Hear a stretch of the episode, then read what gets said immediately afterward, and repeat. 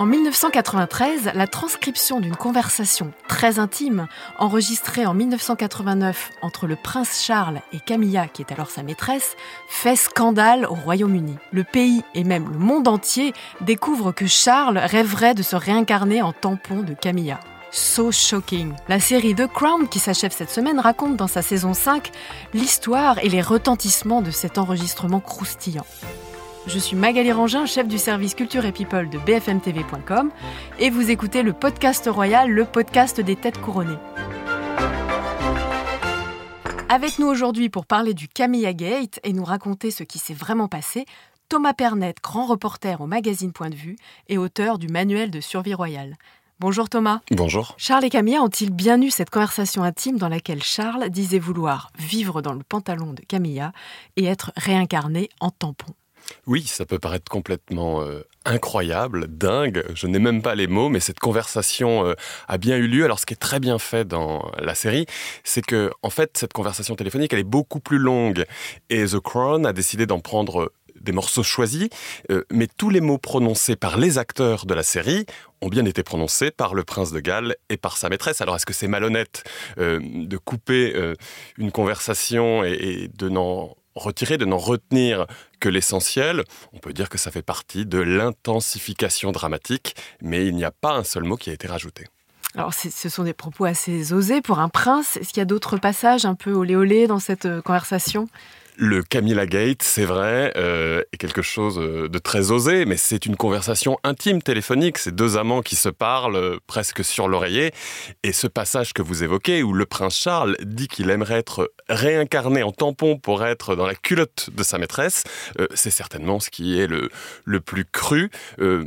Parce qu'après tout, le reste de la conversation, quand on lit le script ou quand on l'écoute, c'est surtout des mots d'amour, des mots prononcés entre deux êtres qui s'aiment, et ça, c'est très beau. Alors, vous le dites, c'est une conversation intime, une conversation privée. Est-ce qu'on sait comment cette conversation, donc par téléphone, téléphonique, a pu être interceptée et se retrouver comme ça sur la place publique? Là aussi, l'histoire est absolument incroyable. C'est-à-dire que je vais vous parler d'un temps que les moins de 30 ans ne peuvent pas connaître, c'est-à-dire d'un temps où euh, on pouvait, où certains pirates qui euh, naviguaient sur les ondes pouvaient euh, intercepter des conversations de ce type-là.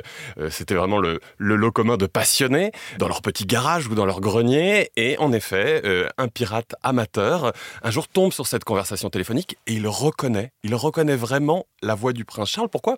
Parce que sans doute le prince Charles, c'est l'homme et la voix la plus connue. Il faut se rappeler que dans les années 90, son job, c'est surtout euh, d'enregistrer ou de délivrer euh, des messages, d'ouvrir euh, des expositions, de donner, pas des conférences, mais, mais c'est une voix vraiment connue. Et l'homme comprend ce qui se passe et il appuie sur le bouton enregistrer. C'est là où il enregistre cette conversation.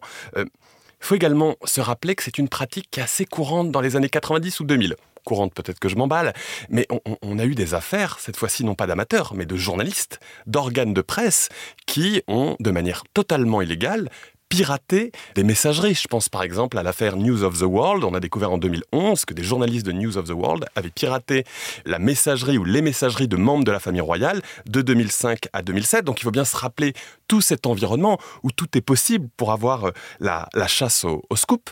Mais pour revenir sur cet appel de 89 qui nous intéresse particulièrement et qui intéresse la série, euh, il suffira ensuite aux pirates de la vendre, de la proposer à un média. Et là, on verra que ça n'a pas été si simple. Alors, justement, cette conversation, elle s'est tenue en, décembre 89. Elle ne surgit dans la presse que en janvier 1993. Pourquoi euh, ce, délai?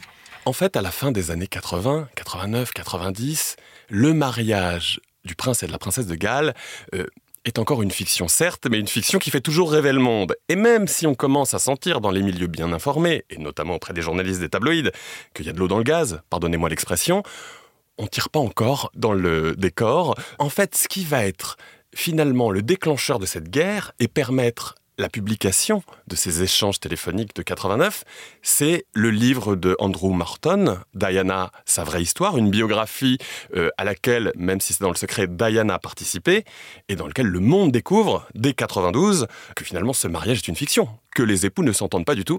Et là, la guerre est lancée. Alors d'abord, les, médias britanniques ne vont pas le diffuser, ne vont pas le publier dans l'intégralité. Ça va être des allusions dans certains médias. Et puis enfin, celui qui ouvre les hostilités vraiment, c'est un journal australien et là, les tabloïds anglais qui, malgré tout, ont peur des poursuites, qui ont peur, malgré tout, de, de, ce qui va arriver suite à, l'ouverture de cette boîte de Pandore, euh, décident de la publier. la première fois que c'est publié, c'est par le Sunday Mirror.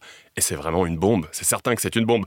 En fait, c'est une suite de bombes, le début des années 90. On le savait, vous le dites, le mariage de Charles et Diana n'était à ce moment-là plus qu'une fiction euh, pour le public. Mais est-ce que, quand même, cette diffusion a précipité leur divorce? Je dirais que c'est une pierre sur un chemin pavé vers le divorce. C'est une pierre importante, mais ce n'est pas la seule. Dès 92, il y avait eu d'autres enregistrements, cette fois-ci entre Diana et un de ses amants, qui avaient été diffusés.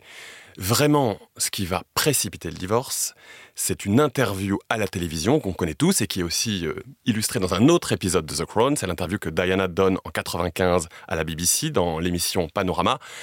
Et là, c'est plus tout à fait la même chose, parce que d'entendre ou de lire dans la presse que c'est un mariage qui ne fonctionne pas, que chacun a des amants, c'est une chose. Mais quand c'est la princesse de Galles, celle qui doit être la future reine, celle qui sera en tout cas la mère du futur roi, qui dit nous étions trois dans ce mariage, forcément, ce n'est plus possible pour personne et surtout pas pour la reine Elisabeth II. Et c'est vraiment 95 qui va marquer, qui va décider le divorce. Là, on ne peut plus euh, faire marche arrière et on ne peut pas prétendre qu'une séparation est suffisante.